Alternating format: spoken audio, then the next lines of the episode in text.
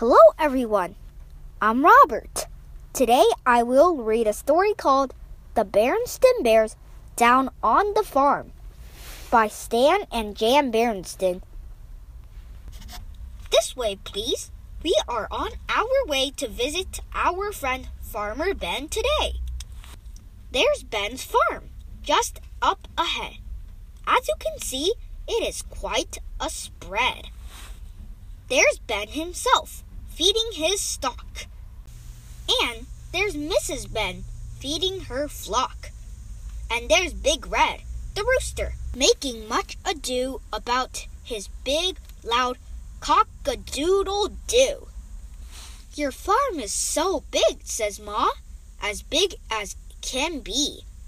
It reaches as far as the eye can see. Yes, it's a big one, says Ben. A hundred acres, that's ten times ten.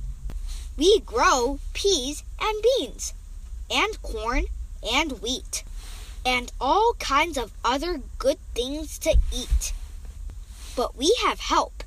Shep, our sheepdog, herds our sheep. I cover a lot of ground in my trusty Jeep. My scarecrow keeps the crows away. And of course, farm machines are here to stay. Our barn cat, Bert, keeps the mice away. As for milking, I still like to do it the old fashioned way.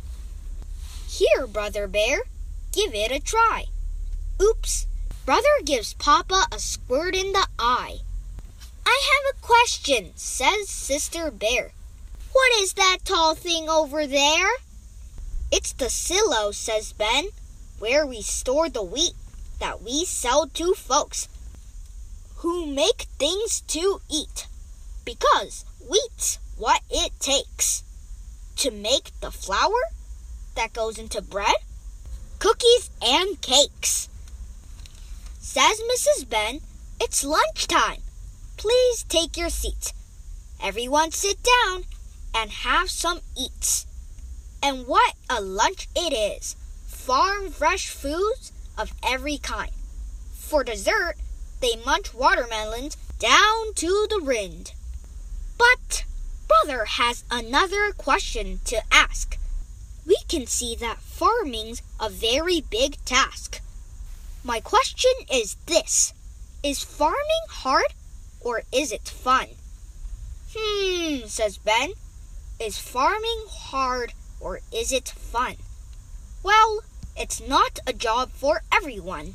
There are hogs to slop, horses to feed, fences to mend, gardens to weed, sheep to shear, fertilizer to spread. But when the sun goes down and the sky is red, when livestock are all bedded down and fed, and I sit on the porch with Mrs. Ben. Er, what was that question of yours again? Oh, yes. Is farming hard or is it fun?